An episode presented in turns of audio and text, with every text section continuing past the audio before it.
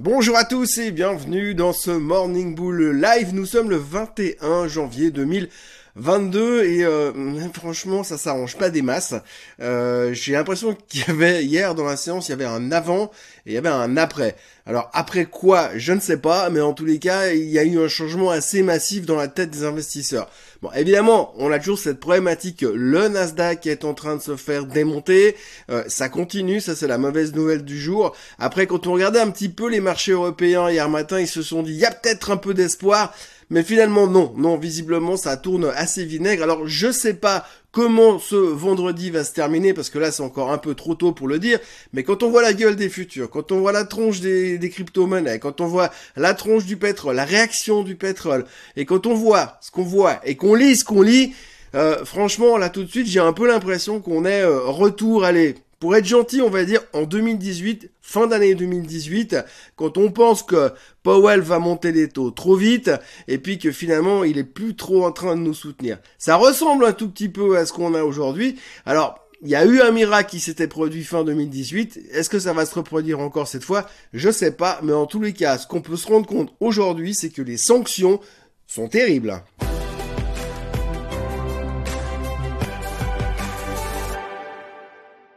Donc oui, globalement hier, la journée a commencé plutôt bien, l'Europe était plutôt mieux, ils ont même essayé d'anticiper un rebond, on s'est dit d'habitude quand le Nasdaq il rentre en zone de correction, on a un rebond derrière, donc c'est plutôt encourageant. Et puis, et puis ils ont fini en hausse, les Américains ont ouvert en hausse, c'était plutôt assez encourageant, et tout d'un coup, 180 degrés, le vent a tourné, et on sait pas ce qui s'est passé, c'est un peu comme quand vous êtes en montagne qui fait grand soleil et puis cinq minutes après vous avez un mur de neige qui vous arrive dessus. Mystère et boule de gomme, on a l'impression qu'il n'y a rien de nouveau qui est arrivé dans le marché, mais il y a une chose qui a changé en tous les cas dans ce 180 degrés, c'est la mentalité des investisseurs, puisque jusqu'à aujourd'hui on était très fan de cette thématique du buy the dip, acheter sur faiblesse. Et ben là, depuis quelques jours, visiblement, on a changé le buy the dip en sell de rallye. Donc du coup, on vend les forces. Et donc, qu'est-ce qu'on a eu hier le Nasdaq a tenté un rebond. Pendant un moment durant la séance, le Nasdaq est en hausse de plus de 2% et il termine en, bas, en baisse de plus de 1%. C'est un de ses plus violents retournements depuis deux ans.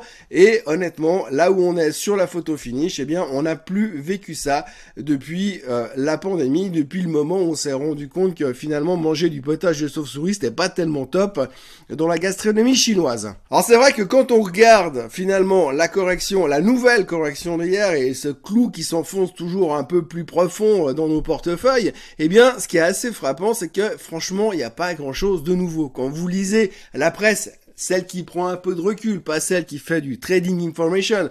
Mais quand vous regardez un petit peu ce qui se dit, eh bien on parle de quoi? On parle de hausse des taux, on parle d'inflation, on parle de crainte que la Fed puisse trop monter les taux, et puis finalement pas grand chose d'autre. Il n'y a pas de gros événements. Alors c'est vrai, en plus, j'ai envie de dire, c'est pire parce qu'on arrive dans la saison des résultats, et là ça va être très très chaud à supporter parce que on a un tout petit peu l'impression qu'aujourd'hui finalement ce qui tient, le ciment qui permet encore au marché de s'accrocher au mur, eh bien, ça se résume en cinq noms. Google, Apple, Amazon, Microsoft et Metaverse, Facebook et consorts. Et sans eux, hmm, ça risque d'être très très moche. Quand on regarde le tissu à l'intérieur du Nasdaq, il y a déjà eu des, euh, sanctions qui sont tout simplement sanglantes. Et donc on a juste un peu le sentiment qu'il n'y a plus que ces gros-là qui tiennent encore. Rien qu'à eux, c'est plus de 25% du S&P 500. Il est clair que si eux nous sortent des chiffres transcendantaux et qui retournent le marché, ils ont le pouvoir de le faire. En revanche, si jamais ça déçoit, alors là, ils ont aussi le pouvoir de descendre définitivement le marché à la casse. Et c'est un petit peu la crainte qu'on a aujourd'hui. Alors aujourd'hui, tout s'axe autour de l'inflation et de la hausse des taux. Il est extrêmement logique de voir que la Fed va monter les taux ces prochains temps. On peut pas imaginer autre chose de toute manière. La question encore, et c'est comme je le disais hier, c'est qu'on n'a pas de visibilité et on aimerait savoir un peu plus. Alors la semaine prochaine, la Fed va parler. Est-ce que ça va nous soulager? Mais ce qui fait super peur psychologiquement, c'est qu'on est vendredi et le vendredi, d'habitude, c'est Black Friday.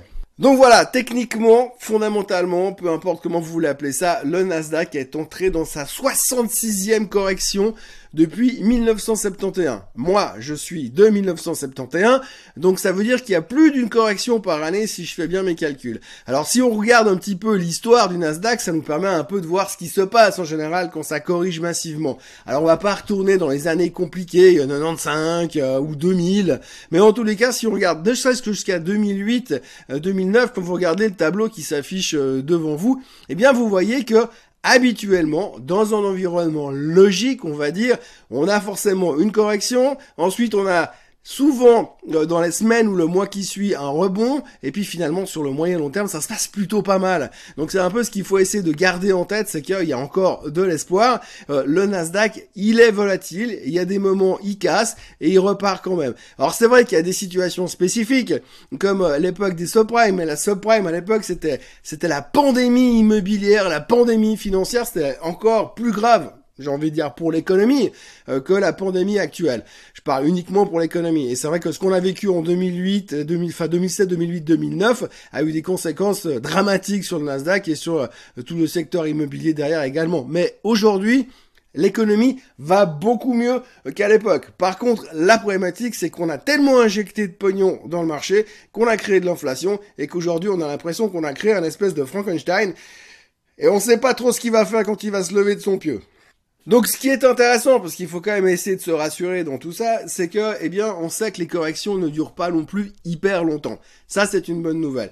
Si on va regarder un petit peu plus le graphique du Nasdaq, qui s'affiche à l'instant, eh bien, vous verrez quand même clairement que on a euh, croisé des endroits, on est dans une image de l'histoire, eh bien, sans aller chercher trop loin, hein, on voit que euh, euh, ce qui se rapproche le plus de ce qu'on vit aujourd'hui, c'est 2018. Et 2018, fin 2018, qu'est-ce qu'on a? Eh bien, on a, euh, c'est euh, la dernière fois qu'on a cassé cette moyenne mobile des 200 jours euh, qu'on qu'on a cassé hier soir justement. Donc si on fait exception de la phase de pandémie, bien sûr, parce que ça c'est un peu particulier, eh bien on avait quoi fin 2018 On avait des tensions avec la Chine au niveau économique.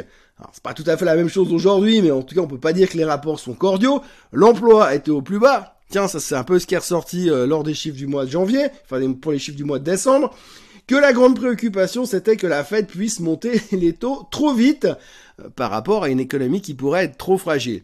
Alors je sais pas si ça vous rappelle quelque chose, mais en tous les cas c'est un petit peu dans le même mood qu'on est aujourd'hui. Et qu'est-ce qui s'est passé fin 2018 pour qu'on nous sauve les fesses Parce qu'on était à moins 30%, c'est la catastrophe, tout le monde pensait qu'on allait mourir. Eh bien, euh, Monsieur Powell s'est pointé à la télé pour dire qu'il euh, ferait plus ou moins tout ce qu'il faut et que jamais, jamais, jamais il laisserait tomber l'économie et les bourses mondiales. Enfin, plutôt les bourses mondiales et l'économie. Donc du coup, il est venu parce qu'il a compris qu'il pouvait pas continuer comme ça en laissant cette espèce de mystère planer en pensant qu'il allait nous planter un couteau dans le dos. Aujourd'hui, c'est la même chose, sauf que pour l'instant, il ne peut pas parler. Et Monsieur Powell parlera, la prochaine fois qu'il parlera, ce sera mercredi soir après le meeting de la fête. Et là, on espère, on espère que peut-être il va venir nous caresser dans le sens du poil. Mais franchement, c'est un petit peu ténu euh, comme espoir. Donc la seule chose sur laquelle on peut se rattraper maintenant, c'est les résultats trimestriels. Sauf que les résultats trimestriels, ça va pas être facile à gérer non plus. Je suis désolé, mais c'est comme ça. Mais si on regarde un petit peu ce qui s'est déjà passé depuis quelques jours, si vous regardez la semaine dernière, on a eu les premiers prémices des résultats. JP Morgan, résultat plutôt pas mal, mais prudent sur l'avenir. Bam, plus de 10% dans les dents en quelques jours. Goldman Sachs, pareil. Euh, et puis on a eu euh, des bonnes nouvelles par contre, bonne nouvelle sur les semi-conducteurs. La semaine dernière, jeudi dernier, on a eu Taiwan Semiconductor. Je vous en ai déjà parlé, c'est la boîte qui fournit les semi-conducteurs à Apple. Taiwan Semiconductor a sorti des très bons chiffres. Eh bien, le titre a perdu plus de 10% depuis la publication des résultats. Et puis de l'autre côté, on a eu ASML qui a publié les résultats il y a deux jours. Très bon chiffre également, moins 10% aussi depuis, parce que finalement on a l'impression déjà qu'aujourd'hui c'est vendez la nouvelle, on veut plus rien avoir. Alors dès que vous avez un truc qui rebondit sur une bonne nouvelle, on lui remet la, tête sous l'eau et on lui casse la tête. Et aujourd'hui c'est vrai quand on regarde la qualité des chiffres des semi-conducteurs, c'est pas logique de tout vendre, mais c'est simplement que les gens ils veulent se débarrasser des positions et réduire l'exposition, réduire le risque de leur portefeuille. Et comme tout le monde fait la même chose en même temps et que les algos derrière, eh bien ils font pareil. Résultat, euh, ça se pète la figure. Donc en gros, on est vraiment dans une phase très compliquée parce qu'il y a beaucoup de chiffres qui nous attendent. Là, on a vu juste le, sommet de l'iceberg et les sanctions, quand il y aura des déceptions, ça va être terrible. J'en veux pour preuve une petite société technologique de croissance qui s'appelle Netflix qui a publié ses résultats hier soir. Donc je vous passe les détails. Netflix a annoncé que la croissance de ses abonnés était plus aussi wouh, euphorique que d'habitude. Bon, c'est normal, hein, quand vous couvrez la moitié de la planète, au bout d'un moment, vous pouvez pas non plus rajouter 10 millions d'abonnés toutes les deux heures. C'est forcément la même chose. L'avantage, c'est que derrière, ils ont quand même très peu de gens qui quittent Netflix, parce que tous les gens sont tellement addicted to Netflix que finalement, on s'en va jamais. On s'abonne, on accepte les augmentations d'abonnement, mais on reste. Mais par contre, la nouvelle, les nouveaux abonnés, eh ben, il y en a pas tant que ça. Et donc ça, ça a beaucoup gêné. On le sait, mais ça a quand même beaucoup gêné. Surtout que Netflix avait annoncé un chiffre qui, qui était plus ou moins autour des 8,3 millions de nouveaux abonnés. C'est plus ou moins ce qu'ils ont annoncé. Mais les analystes, malgré ce que Netflix avait prévu, ils ont attendu, ils attendaient quand même plus. Donc du coup, ils ont été déçus. Ça, c'est la première chose. Ensuite, Netflix a annoncé que ça allait être très compliqué cette année parce que ils avaient moins de production, qu'ils avaient moins d'idées. Là aussi, il faut trouver des idées de séries, des idées de, films régulièrement. Il faut trouver des gens pour les tourner. Ça prend du temps. Enfin, finalement, cette année, ça sera un peu compliqué et ils ont pas de nouveau blockbuster qui va sortir avant la seconde partie de l'année. Enfin bref, on n'a pas aimé les chiffres. La sanction, 20%. 20%. Le titre a perdu 20% hier soir after close à cause de ça. Ils ont pas fait un profit warning. Ils ont pas dit qu'ils rentraient en chapter 11. Ils ont pas dit que le CEO, le CFO avaient été arrêtés parce qu'ils avaient fait une fraude. Non, ils sont juste un petit peu prudents et décevants au niveau de certains chiffres. 20%, plus de 45 milliards de market cap qui se sont, pouf, volatilisés, disparus dans l'atmosphère, juste à cause de ça. Alors on pourra dire que c'est peut-être trop monté, que c'était survalorisé, admettons, mais en tous les cas, là, le résultat aujourd'hui, il est là, et ça n'aide pas à, comment dire, booster la confiance de l'investisseur moyen. Et puis c'est pas tout, c'est pas tout, parce qu'il y a aussi d'autres sociétés qui publient et qui parlent en ce moment, et hier il y a eu Peloton. Alors Peloton, c'est vraiment pas très clair. Vous savez, Peloton, c'est euh, les vélos d'intérieur qui étaient connectés à Internet. Pendant le confinement, bah, quand vous étiez entre la cuisine et le salon, vous arrêtez une demi-heure pour faire du vélo face à la télé où vous retrouviez vos copains et votre coach en direct sur la télé. Eh bien, visiblement, depuis la fin du euh, confinement, les gens, ils ont complètement arrêté de faire du sport. Alors, je sais pas ce qu'ils font, je sais pas si on fait du vélo. Enfin, moi, le vélo d'intérieur, il sert souvent comme porte-manteau, donc je sais pas. Mais en tout cas, pour l'instant, aujourd'hui, eh bien, on voit qu'il y a eu une diminution dans les abonnements. Ils ont eu pas mal de problèmes techniques avec certains de leurs produits, que ce soit les tapis de course à pied ou les vélos d'intérieur. Bref, beaucoup de soucis, beaucoup de problèmes de communication. Et hier, il y a eu un espèce de mismatch incompréhensible. Le CEO euh, a annoncé qu'ils allaient stopper la production des produits, qu'ils viraient plus ou moins une quantité astronomique d'employés. Bref, que ça n'allait pas. Et euh, du coup, le titre a beaucoup aimé. Hein, il a perdu 25%. 25% pour un titre qui avait déjà perdu pratiquement 80% depuis les plus hauts tous les temps. Depuis janvier 2021, Peloton a perdu 85% de sa valeur. Alors, la bonne nouvelle, c'est que ça rebondissait de 10% parce que visiblement, on n'a pas très bien compris la communication du CEO. En gros, c'est un énorme bordel autour de peloton. Vu comment c'est en train de se passer, soit ils font une méga restructuration et ils changent toute leur manière de communiquer et de penser, soit ce titre-là se remettra jamais. En gros, et encore une fois, je le redis dans cette émission, c'est que si on regarde ce qui s'est passé, peloton mis à part, il y en a plein de titres comme ça qui ont perdu 50, 60%. C'est le bain de sang partout. Donc du coup, par rapport à ça, on peut se dire que il y a déjà une grosse partie. Si on veut, le crash, il a déjà eu lieu à l'intérieur du Nasdaq. Toutes les hyper grosses compagnies qui ont déjà perdu tellement de leur valeur par rapport aux exagérations qui ont été faites, la claque est déjà prise. Et la seule chose qui nous tient encore, encore une fois, eh bien, c'est les big names.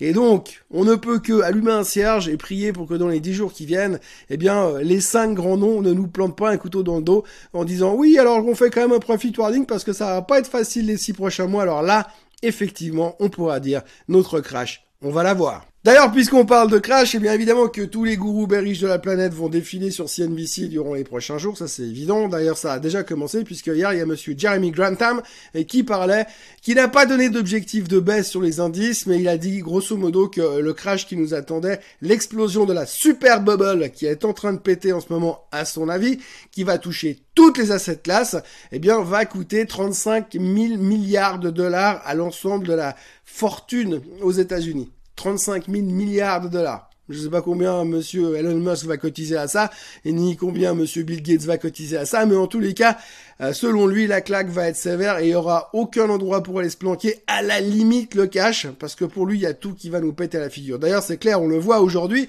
si on regarde le graphique ou ce qui se passe sur les crypto-monnaies ce matin, il n'y a plus un seul endroit où on peut aller se planquer. Il n'y a pas besoin d'être analyste technique pour voir que le Bitcoin, il a pété les supports, il, ça ressemble plus à rien. Euh, le target, il est beaucoup, beaucoup, beaucoup plus bas. Il n'y a plus rien pour le retenir. Même chose sur l'Ether. Techniquement, c'est immonde. Les gens n'ont même pas envie d'aller se planquer dans quoi que ce soit. Même l'or, bon, ça va, l'or est à 1840, mais au moins il baisse pas. Mais il monte même pas. Et puis alors, il y a le dernier truc en date à regarder, c'est le pétrole. Le pétrole s'est fait déglinguer hier soir. Enfin, déglinguer. Je corrige. Le pétrole a corrigé de 2,5% hier. Alors la raison est assez phénoménale. La première chose, c'est que on est inquiet parce que l'OPEP n'arrive pas à maintenir euh, les dates qu'ils avaient prévues pour augmenter la production de pétrole. Donc ça veut dire quoi? Ça veut dire que l'OPEP ne sait pas s'ils pourront augmenter la production de pétrole comme prévu dans les délais. Donc ça veut dire qu'il y a moins de pétrole, on est d'accord. Et s'il y a moins de pétrole, puis que la demande est toujours aussi forte, mais normalement le pétrole devrait monter, pas baisser. Alors là, c'est une mauvaise nouvelle, ça fait baisser le pétrole. Et puis la deuxième chose, c'est que le pétrole, je cite, baissait à cause des tensions entre l'Ukraine et la Russie. Oui, parce que si jamais il commence à se foutre sur la gueule, ça va être super bullish pour le baril, euh, sachant les, euh, les, les échanges qu'il y a dans la région. Ça va être vraiment très très euh, bullish. Donc je comprends pas très bien, si ce n'est qu'aujourd'hui le marché il est en train de péter un câble, euh, qu'il est parti dans tous les sens et qu'il arrive même plus à réfléchir 5 minutes relativement logiquement. J'ai envie de dire que si on peut le faire aujourd'hui, il faudra juste faire un pas en arrière et puis faire une pause, Sauf que c'est vendredi et qu'il reste encore une journée. Et que comme c'est parti ce matin, ça risque d'être showtime aujourd'hui. Donc méfiance quand même. Euh, la bonne nouvelle, c'est que ce soir, c'est vendredi. Enfin, ce soir, ce matin, c'est déjà vendredi, mais ce soir, ce sera le week-end. Et donc, la bonne nouvelle, c'est que les marchés ne seront pas ouverts. Donc, du coup, ça peut pas baisser au moins pendant deux jours. Ça pourra pas baisser après la clôture de ce soir. On sait pas ce qu'ils vont nous faire. Mais en tous les cas, aujourd'hui, eh bien, euh, je sais pas si c'est Black Friday, je sais pas si c'est les soldes, mais en tous les cas, c'est difficile de trouver euh, de quoi danser euh, tout nu sur la table et de s'arroser de champagne. Voilà, c'est tout ce qu'on pouvait raconter aujourd'hui et pour cette semaine sur les marchés financiers. Euh, ça n'a pas été facile et c'est pas terminé à mon avis. On a beaucoup beaucoup d'interrogations. La semaine qui nous attend sera monstrueuse en termes de résultats, en termes d'économique. Donc euh, je pense que je vais faire euh, un live tous les matins de 3 heures pour expliquer ce qui est en train de se passer. Non, je rigole. Mais en gros, ce qu'il faut retenir, c'est que ça va être très très lourd la semaine prochaine. Mais d'abord, d'abord, on doit vraiment passer ce vendredi pour voir si on arrive à tenir le coup. Si on finit encore une fois en baisse massivement, eh bien ça va être très très très inquiétant. Et aujourd'hui, on peut craindre quand même que les gens se disent ok, moi je vends tout et puis on verra lundi prochain. Donc méfiance ce matin en tous les cas, méfiance aujourd'hui parce que euh, l'amalgame fait que c'est vendredi, que les gens en ont marre, tout le monde est fatigué, on a entamé une année catastrophique, on est euh, effectivement en plus de 10% en baisse sur le Nasdaq depuis le début de l'année. Et donc euh, comme on dit souvent à la fin du mois de janvier euh, comme va le mois de janvier, ira le reste de l'année, c'est pas monstre rassurant. Bref, je vous souhaite quand même une très très belle journée, un très bon week-end. Euh, n'oubliez pas de vous abonner à la chaîne euh, Suisse Côte Suisse parce qu'il va y avoir plein de trucs à raconter ces prochains temps. Et d'ici là, soyez forts.